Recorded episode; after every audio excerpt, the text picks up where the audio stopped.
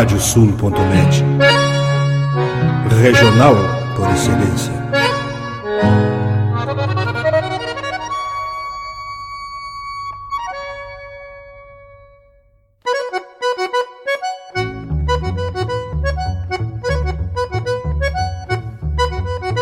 Está aberta a porteira, nem se preocupe em fechá-la. Recorra do plano à várzea, palmo a palmo da hacienda. Não há de curar bicheira, nem recrutar manada, porque se fez cimarrona e mais crioula. Radiosul.net para bebedouro das almas.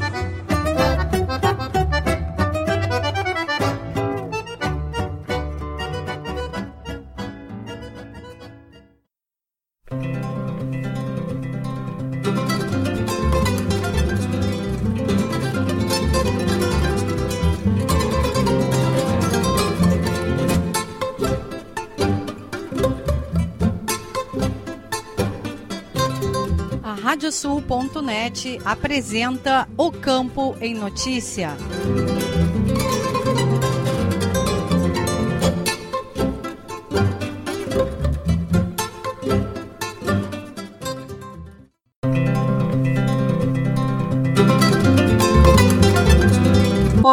Eu sou Rejane Costa e estamos começando o programa O Campo em Notícia. Vamos trazer neste espaço o resumo da semana com os fatos mais importantes para quem vive no campo e para quem quer estar atualizado com os acontecimentos rurais. O programa é uma produção da AgroEffective em parceria com a Radiosul.net. Vamos aos destaques. Música maior oferta de terneiros e demanda escassa influencia preço ao pecuarista gaúcho. Culturas de inverno apresentam um bom potencial produtivo no Rio Grande do Sul. Festejos farroupilha exigem cuidados redobrados com saúde de equinos. Genética será destaque de vendas na temporada de primavera. Camperiada e ranch sorting movimentam pista do cavalo crioulo produtor rural deve ficar atento ao prazo de portaria sobre áreas convertidas. E ainda, as cotações das principais commodities agropecuárias, a previsão do tempo, a agenda de eventos e remates e as notícias da rede. O programa Campo em Notícia conta com a parceria de rádios que formam rede com o nosso noticiário. Estão conosco as rádios Poatã de São José do Ouro, Fandango de Cachoeira do Sul, Soledade de Soledade, Cidade de Cacique Doble, Integração de Restinga Seca, 107 de Tapejara, Minuano de Alegrete, Delta e Difusora de Bagé, Rádio 96 de Uruguaiana, Pitangueira de Itaqui, Sorriso de São Martinho, Difusora de Arroio Grande, Missioneira de São Luís Gonzaga, Planetário de Espumoso, A Folha de Não Me Toque, RCC de Santana do Livramento e Cotricel de São Cepé. Vamos agora com a previsão do tempo no programa O Campo em Notícia.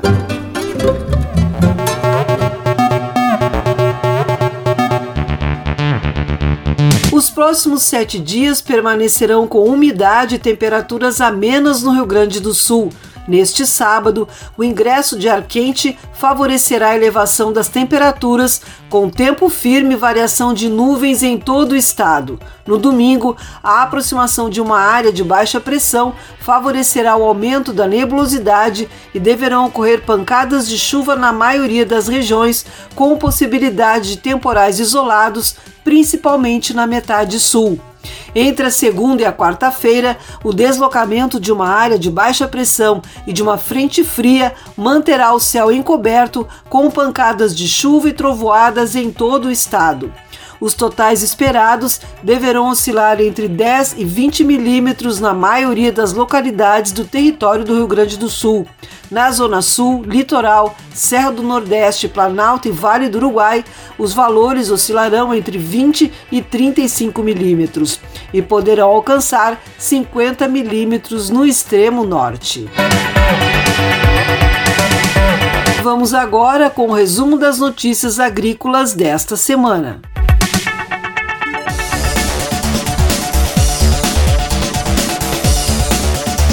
A cultura do trigo segue com excelente desenvolvimento, beneficiada pelo grande número de horas com insolação e pela ocorrência de chuvas em baixo volume. Esses fatores diminuíram o excesso de umidade na superfície das folhas e contribuíram para atenuar a proliferação de doenças foliares, mantendo a cultura com boa sanidade. De acordo com o informativo conjuntural produzido e divulgado pela Emater, os cultivos apresentam 44% da área em fases vegetativas e 56% estão em fases reprodutivas de floração e granação. Com a evolução para os estágios reprodutivos, o aspecto visual é de maior uniformidade no porte das lavouras, que estão com grande densidade de espigas, conferindo um alto potencial produtivo.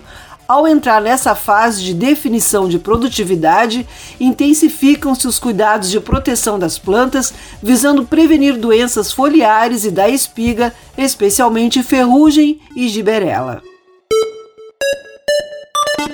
Culturas de inverno apresentam um bom potencial produtivo no Rio Grande do Sul.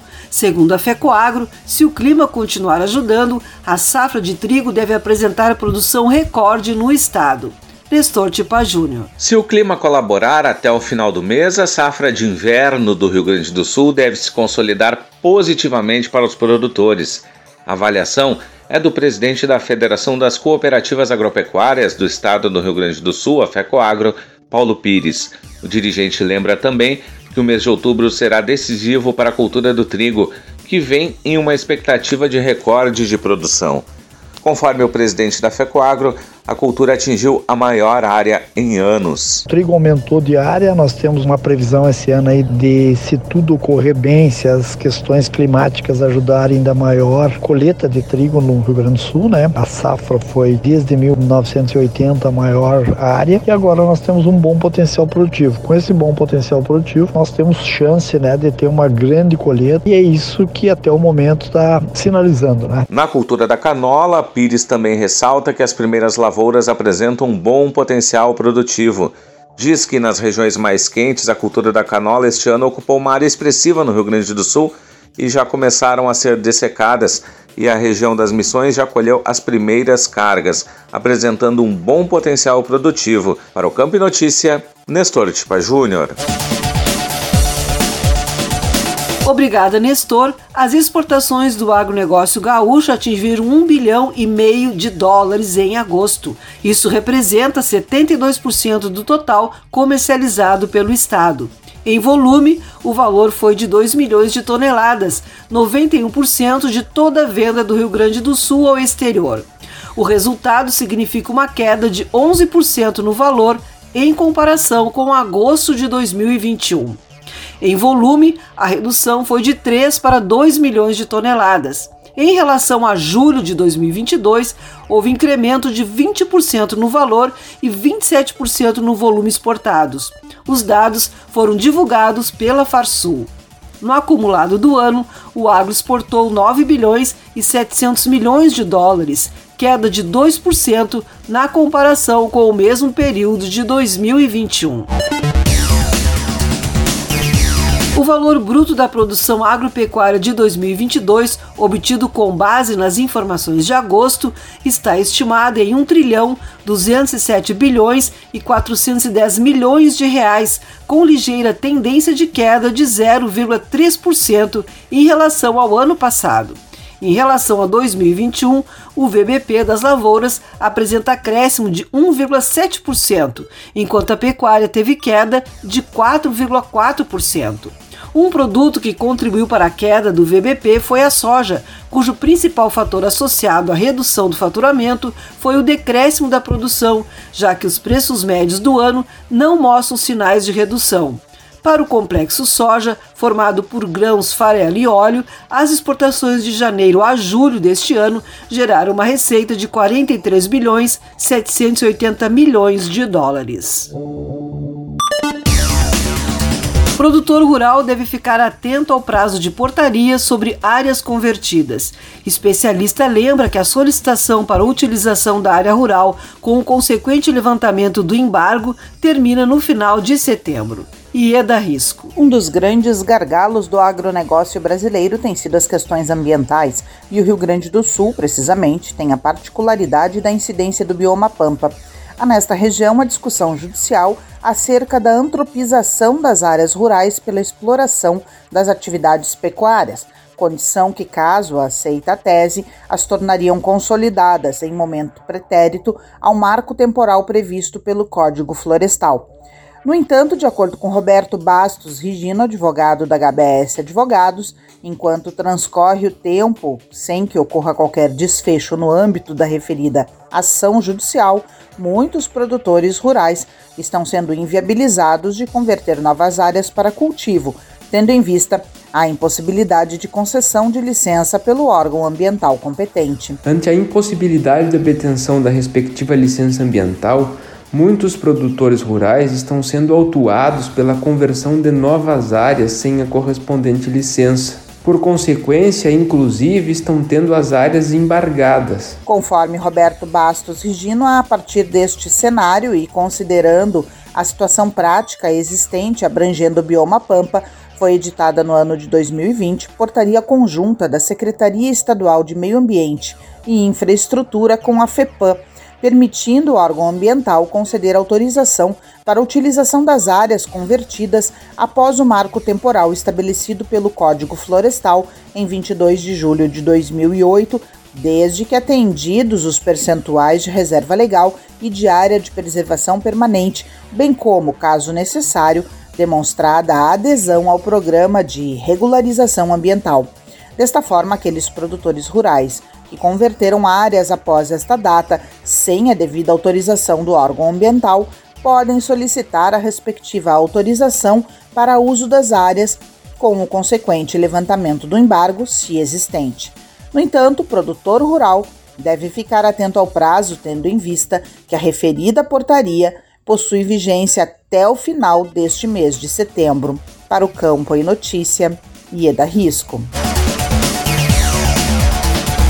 Obrigada, Ieda. A Companhia Nacional de Abastecimento, CONAB, lançará leilões de comercialização de laranja para dar apoio aos produtores rurais, cooperativas e indústrias processadoras do produto no Rio Grande do Sul. O incentivo será executado por meio do Prêmio Equalizador pago ao produtor rural, PEPRO, e do Prêmio para Escoamento de Produto, PEP, de forma a garantir ao produtor o preço mínimo estabelecido para a cultura.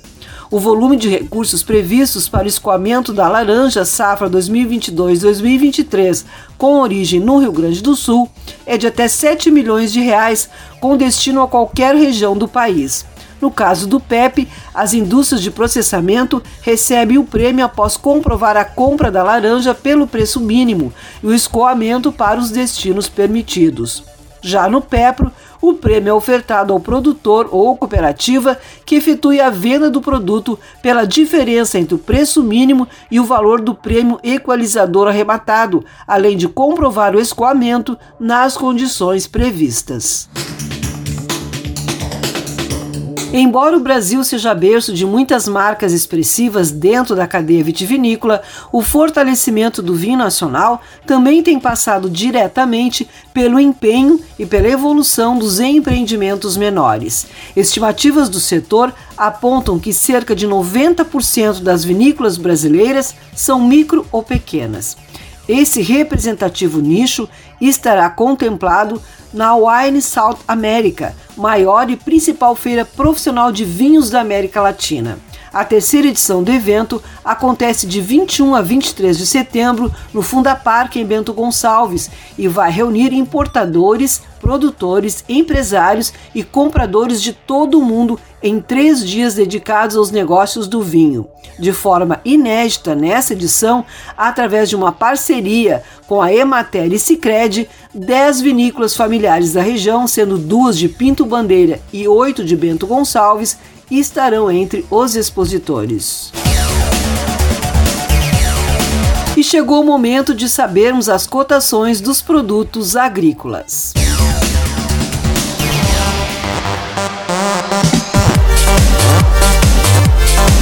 Os números são de Mater do Rio Grande do Sul. Arroz em casca, preço médio de R$ 73,97 a saca de 50 quilos. Feijão, preço médio de R$ 228,33 a saca de 60 quilos. Milho, preço médio de R$ 84,02 a saca de 60 quilos. Soja, preço médio de R$ 170,85 a saca de 60 quilos. Trigo, preço médio de R$ 94,25 a saca de 60 quilos. Programa Campo em Notícia faz uma parada e retorna em seguida com mais informações.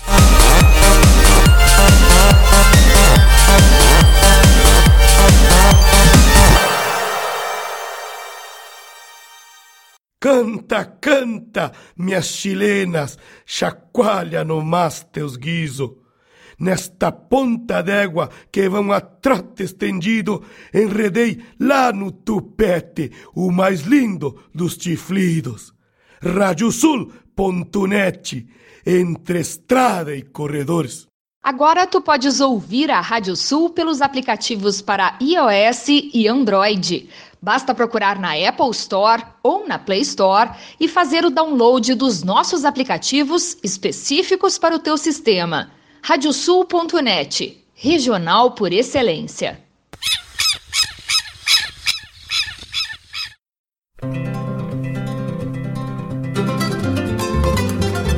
A Radiosul.net está apresentando o Campo em Notícia.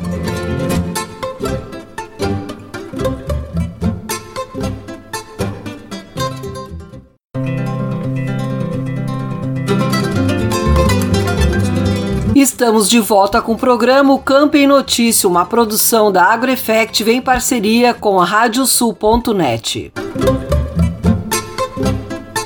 Vamos agora com as cotações dos produtos pecuários. Os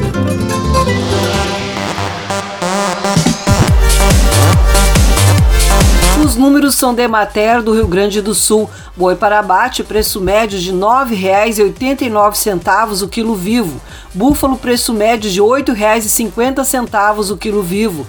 Cordeiro para abate, preço médio de R$ 9,69 o quilo vivo. Suíno tipo carne, preço médio de R$ 5,32 o quilo vivo. E a vaca para abate, preço médio de R$ 8,58 o quilo vivo. Continuamos agora com as notícias que foram destaque na pecuária.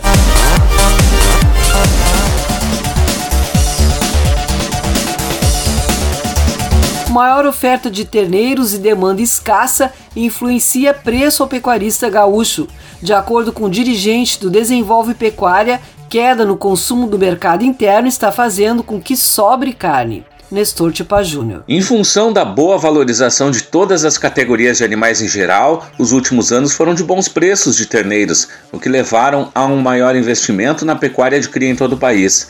A avaliação é do presidente da Comissão de Relacionamento de Mercado do Instituto Desenvolve Pecuária, Ivan Faria. Isso se deve, conforme o dirigente, à retenção de matrizes, ao aumento de processos com o uso de tecnologias para a reprodução mais assertivas, maior investimento em alimentação e material genético, que resultou em uma maior oferta de terneiros em todo o país, o que começa um ciclo de grande oferta na cria a partir deste ano e para o ano que vem.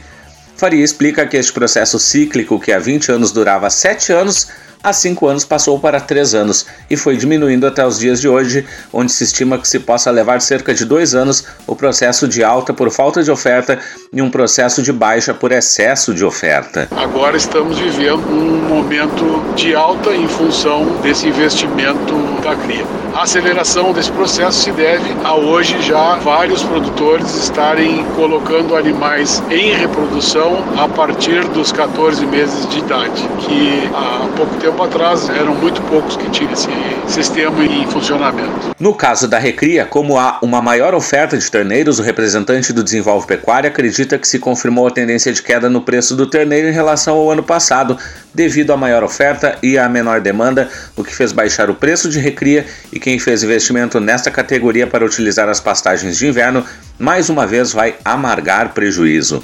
Na engorda, de acordo com Faria, na venda dos animais para abate há uma queda forte de preços, baseada em uma oferta maior do que no ano passado e uma demanda muito menor por carne no mercado interno. O dirigente reforça que no Rio Grande do Sul não se tem um aumento significativo da oferta. Em relação a animais para abate, Faria vislumbra a possibilidade de um novo patamar de demanda a partir de outubro, em função de que o Ano Novo Chinês este ano cairá em 22 de janeiro, o que deve antecipar a compra deste país. Isso, segundo ele, pode trazer um mercado mais demandado para exportação. Da mesma forma, existe uma possibilidade de que as eleições com viagens das pessoas para suas cidades possa trazer um maior volume no mercado interno. E ainda se tem a Copa do Mundo, que também pode trazer uma demanda mais forte conforme o avanço do Brasil na competição, para depois engatar na demanda de final de ano, que sempre traz um aumento de consumo de carnes, principalmente os cortes para churrasco. Para o Campo e Notícia, Nestor Tipa Júnior. Obrigada, Nestor. Duas queijarias gaúchas recebem pela primeira vez o registro de indicação geográfica na modalidade denominação de origem dos campos de cima da serra para o queijo artesanal serrano. A queijaria Pelizari de Bom Jesus e a queijaria Vovô Manuel de São José dos Ausentes receberam este reconhecimento durante a Festa Nacional da Maçã em São Joaquim na última semana. O selo indica que este é um produto único no mundo produzido na região. É a primeira vez que um queijo brasileiro recebe este selo nesta modalidade de denominação de origem. O queijo artesanal serrano é feito com leite cru de vacas de raças de corte ou mista, alimentadas com pastagens nativas, elaborado com maior percentual de gordura. A textura manteigada, o aroma e o sabor que se acentuam com a maturação são algumas das características que o diferenciam dos demais queijos artesanais do Brasil. A Associação Brasileira de Hereford e Braford, a BHB, através do programa Carne Hereford, participou do acampamento Farroupilha nos dias 13 e 14 de setembro no Parque Maurício Sirotsky Sobrinho Harmonia, na cidade de Porto Alegre representando a carne Hereford, o gerente de operações e da carne Felipe Azambuja e o coordenador técnico Raoni Lopes estiveram no estande do parceiro do programa, o frigorífico Silva, que estará apresentando todo o sabor e qualidade Best Beef Hereford com vendas e ações especiais até o dia 20 de setembro. O evento, que este ano comemora 40 anos, contará com mais de 70 atrações culturais gratuitas, entre música, gastronomia típica, danças e muito mais. Genética será destaque de vendas na temporada de primavera. Associados da Conexão Delta G realizam sete remates durante o tradicional período de vendas. Nestor Tipa Júnior. As vendas de reprodutores da temporada de primavera da pecuária já iniciaram e a produção de genética deve ser destaque neste período tradicional de comercialização. A expectativa dos associados da Conexão Delta G é de animais com índices de seleção comprovados que são melhoradores de rebanhos que terão alta procura durante estes dois meses de leilões. Para vice-presidente da Conexão Delta G titular da Pitangueira, Clarissa Lopes Peixoto, os produtores estão atrás de exemplares que possam agregar aos seus plantéis. Iniciou o tradicional período de oferta de reprodutores no sul do Brasil. E nós, como participantes do programa de melhoramento da Conexão Delta G, onde avaliamos características de impacto econômico, percebemos que cada vez mais os produtores rurais buscam animais melhoradores, que agreguem características positivas para os seus rebanhos. Estamos bastante otimistas e certos que animais oriundos do nosso programa programa de seleção são e serão sempre o melhor investimento. Os associados da Conexão Delta G participam ou realizam sete leilões nesta temporada. A GAP Genética realiza neste dia 17 de setembro seu leilão. Já a Cia Azul é promotora do leilão Selo Racial, que ocorrerá de 21 a 23 de setembro. A Pitangueira fará seu remate no dia 1 de outubro. Dia 6 de outubro é a vez do leilão da estância Guatambu e da agropecuária Cati. No dia 7 de outubro, a Fazenda Curupira participa do remate Genética em dose tripla. A Wolf Agricultura e Pecuária promove seu leilão no dia 21 de outubro. E também no dia 21 acontece o remate Conexão Pampa com as estâncias Silêncio e São Manuel. Para o Campo em Notícia, Nestor Tipa Júnior. Obrigada, Nestor. A final nacional da paleteada contou com 42 finalistas na Força A e 10 na Força B. Até a formação do pódio, neste ciclo de 2022, a disputa foi acirrada em ambas as categorias. Mais de 4.348 animais participaram da temporada organizada pela Associação Brasileira de Criadores de Cavalos Crioulos, ABCC.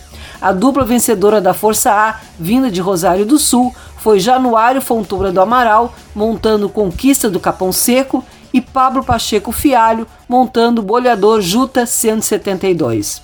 A média final dos campeões foi de 88,88 pontos. Na Força B, a dupla formada por Onildo Gonçalves Nunes, montando Fundamento de São Pedro, e Luiz Henrique Ferreira Teles, montando Dinamite Segundo de São Pedro, se consagrou com o primeiro lugar no pódio, com 73 pontos de média final. A final nacional da Camperiada Team Penning, competição esportiva organizada pela Associação Brasileira de Criadores de Cavalos Crioulos ABCC, deve reunir 56 trios em pista. Cavalos e ginetes poderão ser vistos em atuação neste final de semana no Parque de Exposições Assis Brasil em Esteio. Uma final de alto nível é o que espera Telmo Peixoto, coordenador da subcomissão de camperiada da ABCC. Segundo ele, a expectativa foi criada a partir dos tempos registrados pelos competidores nas etapas de classificação. No mesmo final de semana, também será realizada a prova Aparta Boi, Ranch Sorting. A final da modalidade contará com cinco categorias: aberta, feminina, mista, jovem e família. Estão aptas as duplas habilitadas que correr etapas de núcleo durante o ciclo 2022. Festejos Farroupilha exigem cuidados redobrados com saúde de equinos. Sinvete orienta criadores e veterinários sobre o bem-estar dos animais. Nestor Tipa Júnior. Considerado um dos símbolos do tradicionalismo, o aumento da circulação de equinos por conta da Semana Farroupilha no estado também implica em atenção redobrada com o bem-estar do animal. O Sindicato dos Médicos Veterinários no estado do Rio Grande do Sul, Sinvet, reforça alguns cuidados aos criadores, veterinários e usuários para que os festejos não prejudiquem a qualidade e integridade dos exemplares utilizados em ambientes de aglomerações. Para o presidente do Sinvet, João Júnior, o primeiro cuidado é verificar as informações do evento que pretende se participar com o animal. Segundo ele, é muito importante certificar-se previamente que se trata de um festejo cadastrado e regularizado com a presença de um médico veterinário responsável. Essa cautela é necessária para evitar a exposição com equinos clandestinos com riscos de contaminação de doenças como o mormo. A manutenção da saúde dos exemplares nesse período também deve ser observada com dedicação aumentada antes dos festejos, segundo o especialista. Vale a pena também lembrar dos cuidados com o equino. Equinos que às vezes estão muito tempo parado e fazer um desfile muito longo pode ser que tenha alguns problemas aí com produção de ácido lático e aí as câimbras, né? O famoso problema que a gente tem aí do dia seguinte do desfile ou dois dias depois do desfile. Então tomar bastante cuidado com esses cavalos que não estão condicionados condicionado. Ainda dá tempo para iniciar um condicionamento para um desfile uh, onde o esforço não é tão acentuado. O presidente do Sinvet destaca ainda a importância da apresentação do exame de anemia infecciosa equina e exame de mormo, carteira de vacinação contra a influenza equina ou atestado sanitário e a guia de trânsito animal, a GTA. Para o Campo e Notícia, Nestor Tipa Júnior. Obrigada, Nestor. Vamos conferir agora as agendas de eventos e remates.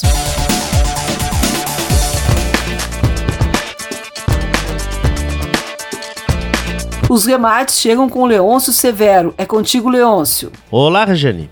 De 21 a 23 de setembro acontece o leilão Selo Racial, oferta de animais Angus, Brangos, Brafor e Ultra Black. Remate ocorre no dia 21 e 22 a partir das 8 da noite pelo canal do Criador e no dia 23 às 8 e meia da noite pelo canal Rural. No martelo Trajano Silva Remates, informações trajanosilva.com.br br Dia 22 de setembro é o dia do leilão Campana. Oferta de 34 lotes de cavalos crioulos. O remate começa às 8h30 da noite pelo canal do programa Cavalos no YouTube. Remata Gonçalo Silva Remates. Informações em gsremates.com.br. No dia 24 de setembro é a vez do leilão Reconquista. O evento começa a uma da tarde pelo Lance Rural. Remate está a cargo da Parceria Leilões, informações em parcerialeilões.com.br. E a Abascal Remate promove dia 21 de setembro o Rematão Geral em Lavras do Sul, a partir das 13h30 da tarde no Parque do Sindicato Rural, além do remate geral em São Cepé, dia 23 de setembro, às 3 da tarde, no Parque do Sindicato do município. Informações em abascalrural.com.br. Obrigada, Leôncio. E a agenda de eventos chega agora com Vitória Pimentel. Tudo bem, Vitória? Olá, Regiane. A CIA, Serviço de Inteligência em Agronegócios, promove o curso Lavoura de Carne. O objetivo é fazer com que profissionais do agronegócio e até mesmo quem está recém se formando e ainda um pouco longe da realidade consiga entender e montar uma estratégia de manejo de pastagens de forma simples, prática e colher bons resultados. O treinamento, dividido em quatro dias e no formato online, vai ensinar a como chegar chegar a 100% do potencial forrageiro, ou seja, do potencial de entrega de uma pastagem. A formação será realizada nos dias 27 e 28 de setembro e 4 e 6 de outubro, das 7 às 10 da noite. É necessário ter acesso à plataforma Zoom para participar. Mais informações e inscrições, acesse as redes sociais da CIA no Facebook e Instagram. Para o programa O Campo em Notícia, Vitória Pimentel. Obrigada, Vitória. O programa Campo em Notícia vai para mais um intervalo e retorna em seguida.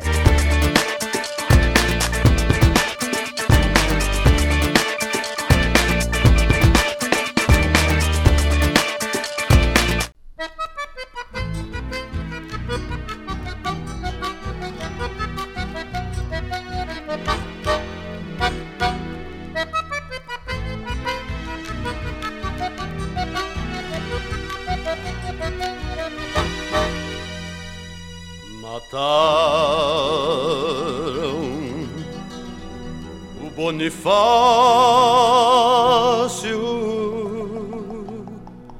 num comércio de carreira. Caiu negro peleando para que a morte sotreta se espoje na carne preta sem perguntar até quando. Caiu o negro peleando.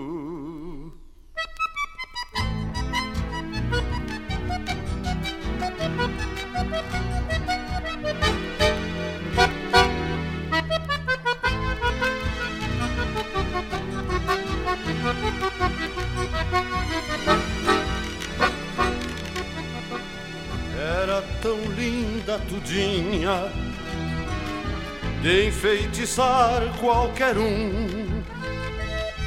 E aquele negro mussum, que encanto será que tinha? Como entender seu achego? Tinha na mão o nadico tanto moço branco e rico e aquele caso com o negro em casos de valentia há sempre um negro num flanco. Bonifácio fosse branco nem história se teria. Bonifácio fosse branco nem história se teria. Caiu o negro peleando para que a morte sotrega se espoje na carne preta sem perguntar até quando. Se espoje na carne preta sem perguntar até quando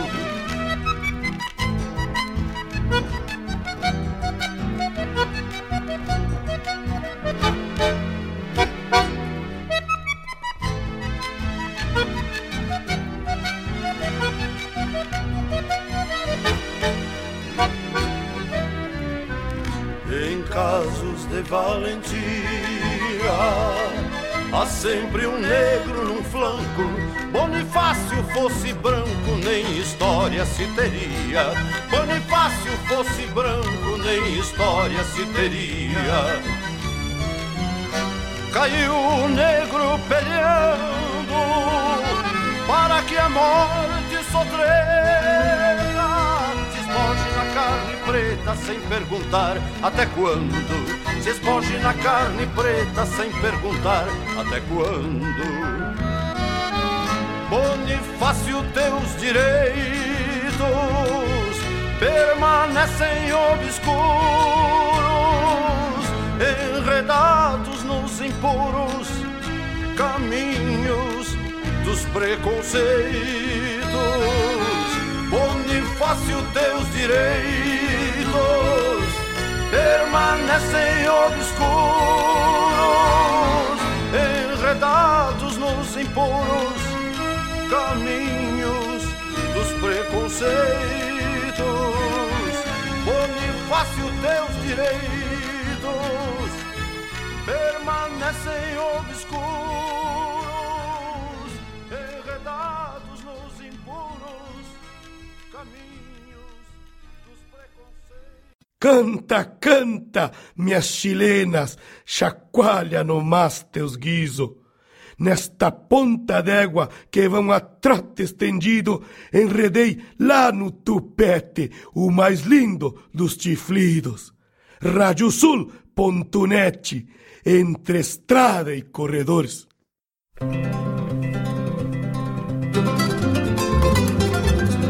Radiosul.net está apresentando o Campo em Notícia.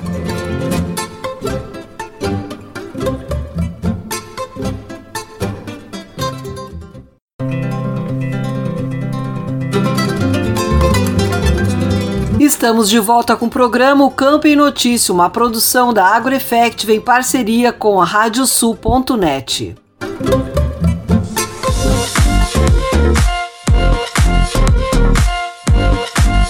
cavalo voou três vezes seguidas e com ele levou o companheiro a pousar no alto.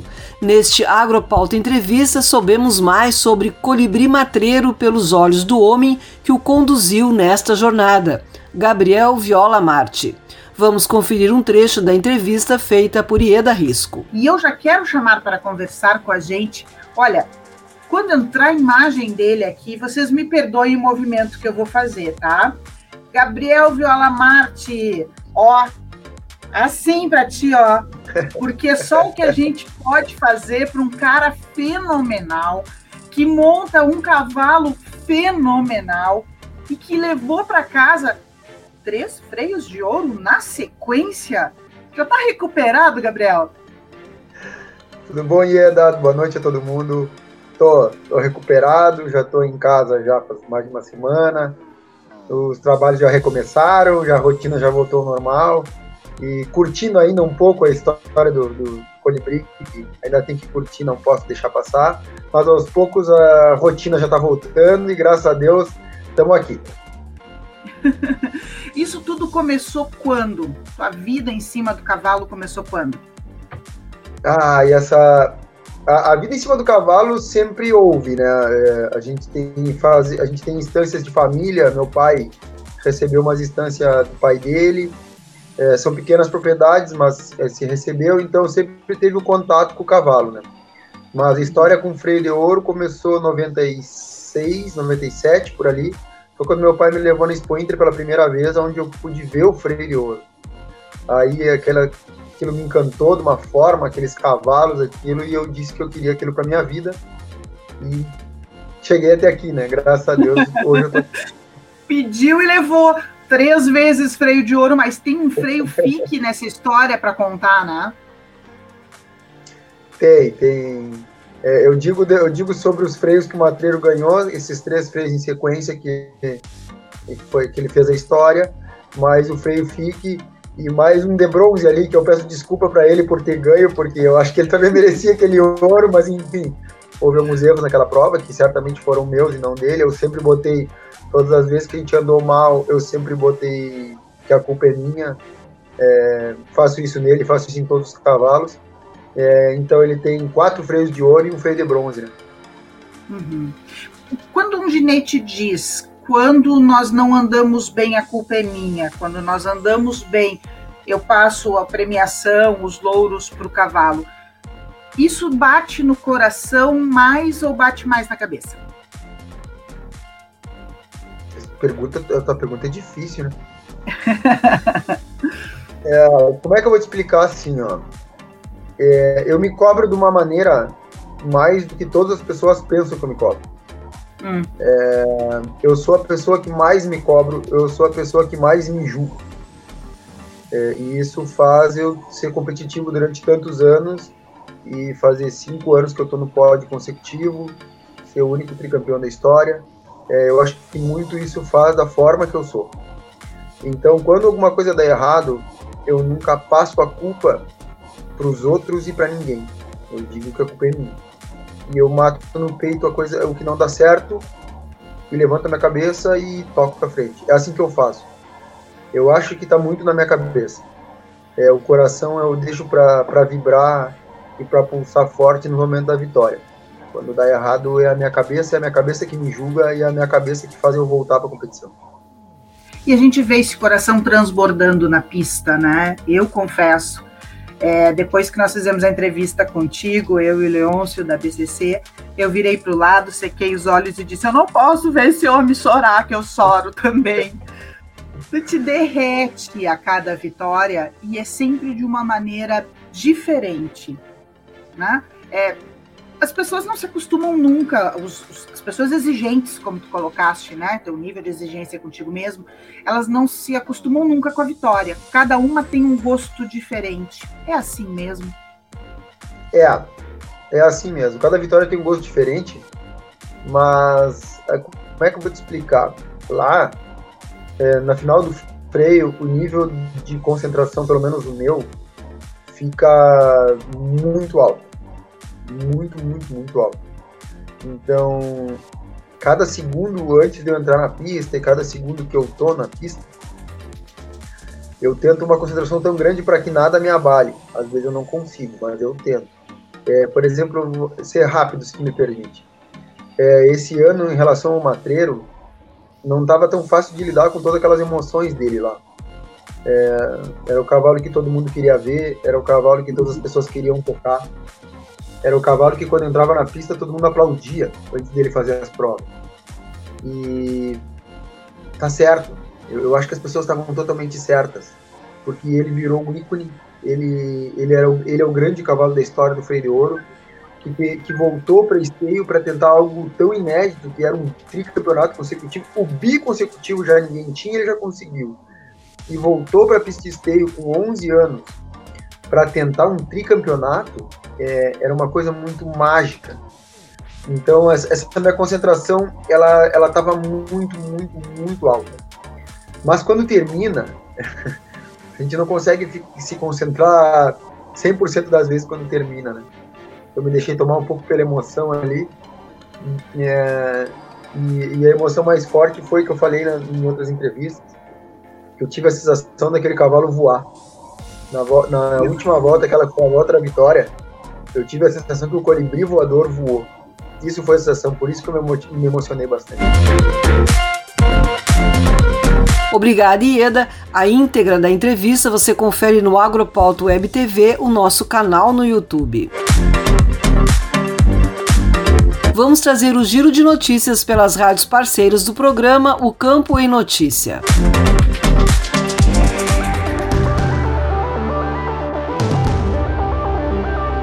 Kiwana Rocha, da Rádio Soledade. Na noite desta quarta-feira, dia 14 de setembro, a Cotrijal realizou um evento em comemoração aos 65 anos da empresa, no qual reuniu diversas pessoas e autoridades do estado e país. O presidente da cooperativa, Ney César Mânica, há 50 anos prestando serviços para a empresa, relembra da sua história na Cotrijal. Tive a oportunidade de ajudar a criar o setor da bacia leiteira, da suinicultura, o setor de repasses. 81 o sistema decreto renasceu no Rio Grande do Sul. Fomos fundadores do sistema de crédito. E em 88 fui convidado então pelo então e saudoso presidente Schmidtão para ser é, é, diretor financeiro administrativo da cooperativa. Seis anos depois eu fui guindado a presidente 1995 que permaneço até hoje. Muitas coisas se fez, mas sempre lembrando, não se faz nada sozinho. Tem que ter equipe, tem que ter uma diretoria, um conselho de administração, uma liderança, um quadro social. Nessa caminhada reestruturamos a cooperativa, modernizamos, criamos unidade de negócio, é, ampliamos a área de ação,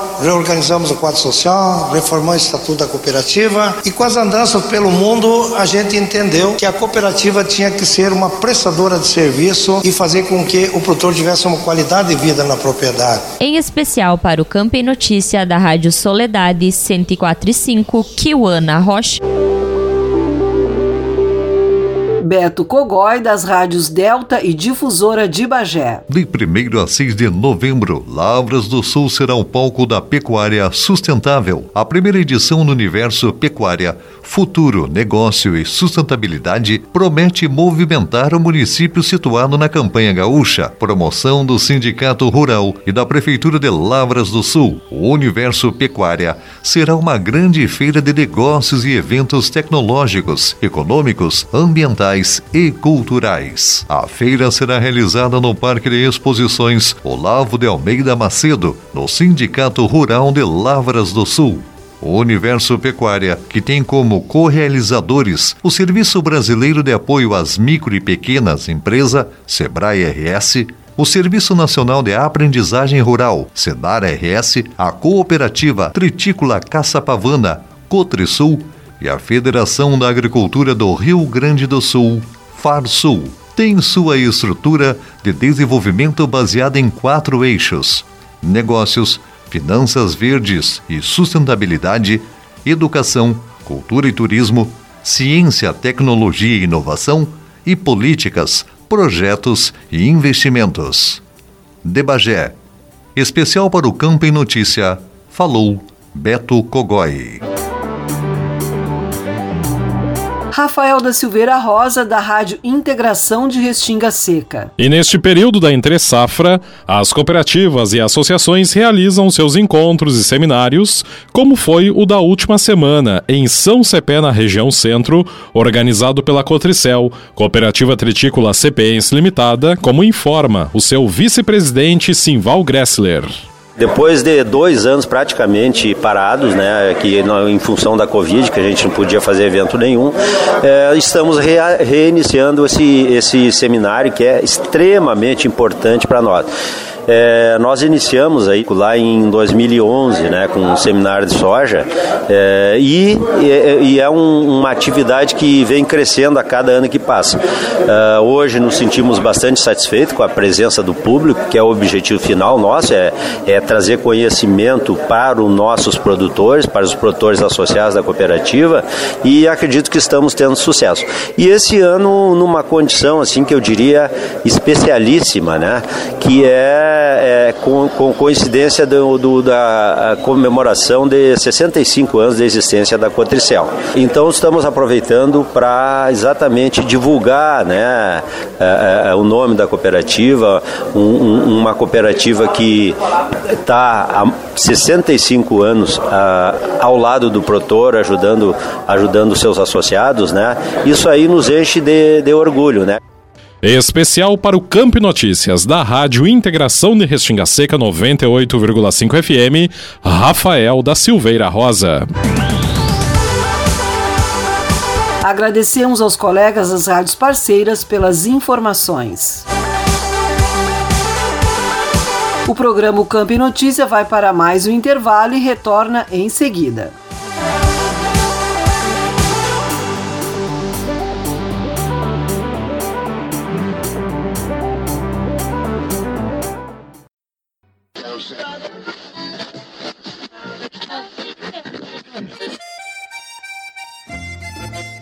Achou? Mas então deixa aí porque esta é a Radiosul.net, regional por excelência.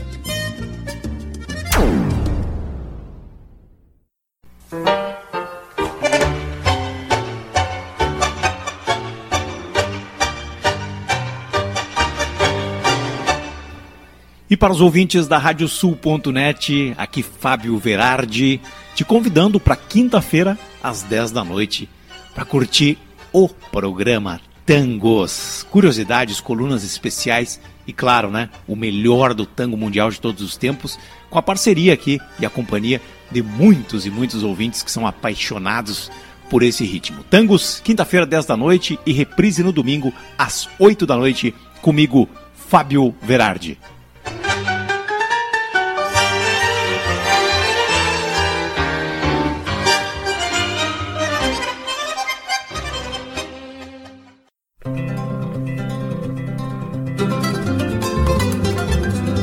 Radiosul.net está apresentando o Campo em Notícia.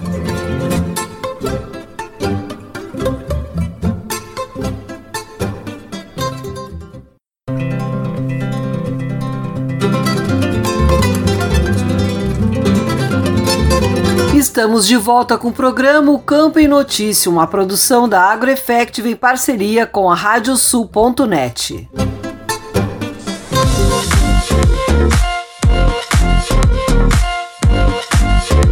Agropauta Entrevista, conversamos sobre as pequenas abelhas sem ferrão que encantaram os visitantes na Expo Inter. O presidente da Mevat, Nelson Agnes, nos contou sobre a importância desta espécie nativa, como cuidá-las e que até mesmo na cidade é possível ter abelhas em pequenas caixas. Vamos conferir um trecho da entrevista feita por Ieda Risco. E hoje o convidado para conversar conosco é o seu Nelson Agnes, ele que é da Amevat, Associação de Meliponicultores do Vale do Alto Taquari, e que vai falar conosco sobre aquelas coisinhas pequenininhas e incríveis, as abelhas sem ferrão. Seja muito bem-vindo, seu Nelson. Muito boa tarde, obrigado, é um prazer muito grande participar de novo de uma reportagem de vocês.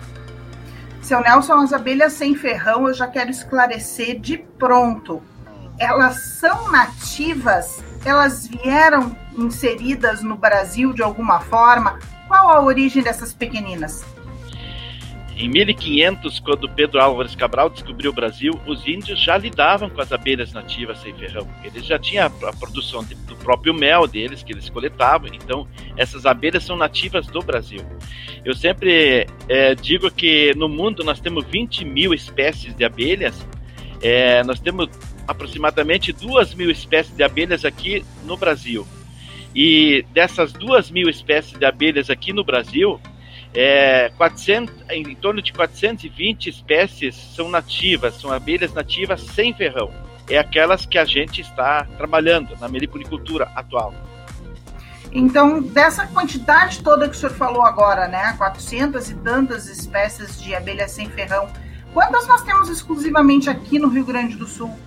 Em torno de 20 a 24 espécies, né? Não, não é, a gente não tem um número é, ainda determinado, exato, né? Porque estão sendo feitas pesquisas ainda, mas uhum. a, a gente imagina que existam 24 espécies aqui no Rio Grande do Sul, abelhas nativas que só existe aqui no Rio Grande do Sul, né? As, quer dizer, algumas também fazem parte que vai da região do Rio Grande do Sul até o extremo norte, né?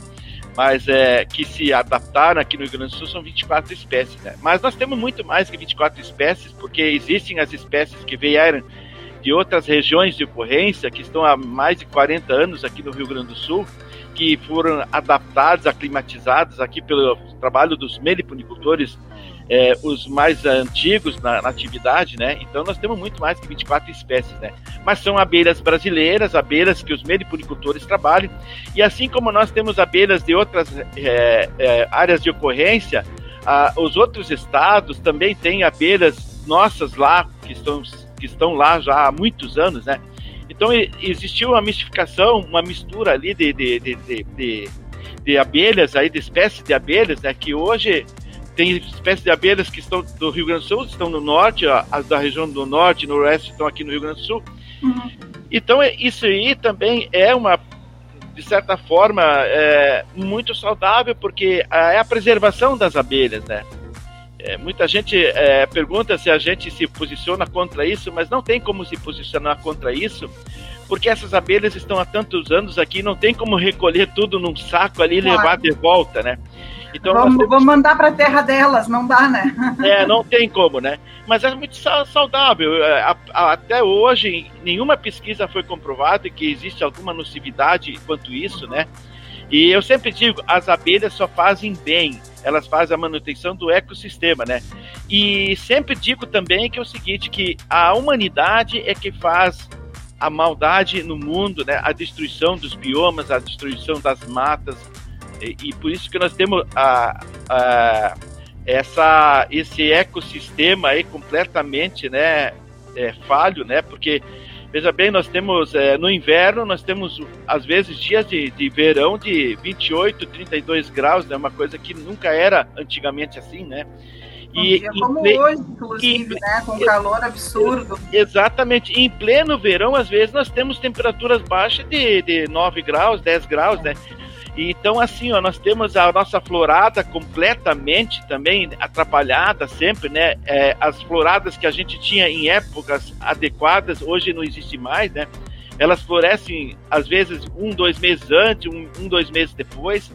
Também temos o problema de estiagens secas, né? Às vezes chove demais, enchentes, né?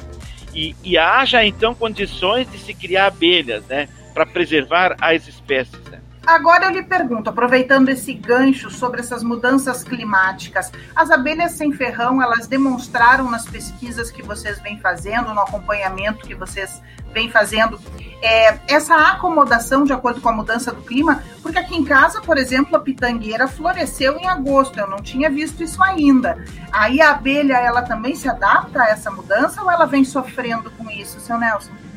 É, na verdade é o seguinte, as abelhas, é, os ninhos definem, né? Mas como estão na mão dos produtores, dos criadores, elas têm grande chance de, de, de, de, de, de, de proteção, porque os meliponicultores, eles é, cuidam das abelhas, os enxames, né? Fazem é, caixas com, com centímetros de espessura grossa das madeiras, né? É, protegem do sol, do vento, do, do, do frio, né? É, então existe também a, a alimentação, né, que, que, que, é proporcionado uma alimentação durante o inverno, né? Uhum. Então as abelhas têm toda a proteção. A preocupação mesmo é daquelas abelhas que estão dentro da, da poucas matas que a gente tem, né? Essas abelhas elas não têm garantia de vida nenhuma. Primeiramente porque não tem florada suficiente para elas, né? Enquanto que as nossas abelhas no nosso domínio dos meliponicultores, nos meliponários, elas ganham refeição quando existe é, deficiência de floradas, né? Então toda a assistência é, é, é, as abelhas nativas ganham num meliponário nas mãos de um criador. Tanto as abelhas é, nativas sem ferrão quanto as abelhas de ferrão. Elas só vão bem nas mãos dos criadores. Então a gente é, está entrando numa fase da meliponicultura que se chama meliponicultura zootécnica, onde o, o, o, o, meliponicultor cria os enxames, produz, produz produtos, meliprodutos, é, mel, própolis e pólen e derivados, né? E também é, comercializa essa produ produção que ele próprio produz, né? Então estamos entrando na meliponicultura zootécnica no Rio Grande do Sul e no Brasil. Que bacana. E me diz uma coisa, seu Nelson, uh, se eu quiser ter, por exemplo, uma caixa de abelhas na minha casa, quiser procurar abelhas sem ferrão para poder desenvolver né, essa cultura maravilhosa e até mesmo auxiliar na manutenção dessa espécie. Como eu devo proceder? Eu devo procurar algum meliponicultor para que ele possa me orientar? Sim, a gente faz é, eventos, seminários, é, encontro de meliponicultores, o evento, o próprio evento que a gente fez na Expo Inter, né, mostrando para o público, para o público em geral, né, que existem condições de cada um levar uma colmeia para sua casa, uma, duas, três colmeias e colocar no seu fundo de quintal, né, no, é, e dar proteção e, e tudo mais, né. Então existe aquela, a, existe a colmeia pet, né, Existem as casinhas bonitinhas que se você vai entrar no, nos YouTubes e, e, e, nos meios sociais, você vai ver aquelas casinhas toda pintadinha em forma de casinhas, né? Uhum. Coloque-se uma enxamezinha de jataí dentro, uma mirinha ali dentro, e, e qualquer pessoa pode levar para sua casa e botar lá no seu jardim, né? Pode tirar o seu melzinho, né? Para tirar o mel tem que ter um pouquinho de conhecimento, né? Mas esses conhecimentos são, são repassados nos, nos, nas meios sociais, no YouTube, ou procura um meliponicultor que você conhece, você pode tirar o próprio mel em casa, né? Todo mundo pode ter sua colmeiazinha no fundo do quintal. Obrigada, Ieda. A íntegra da entrevista você confere no Agropauta Web TV, o nosso canal no YouTube.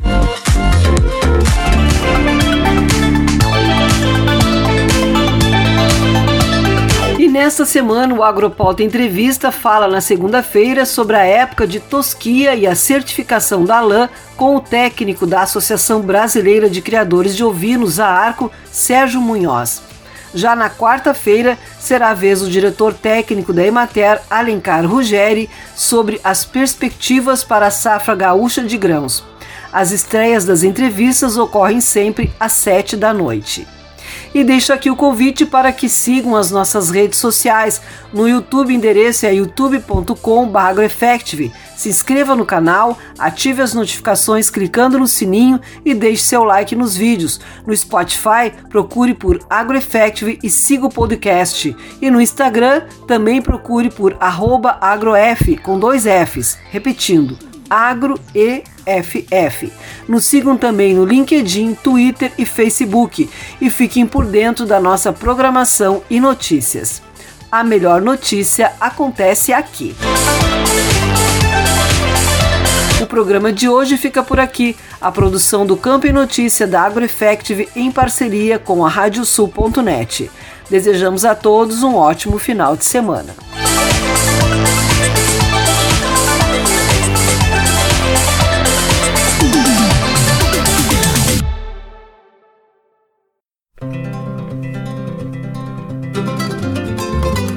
Radiosul.net apresentou O Campo em Notícia.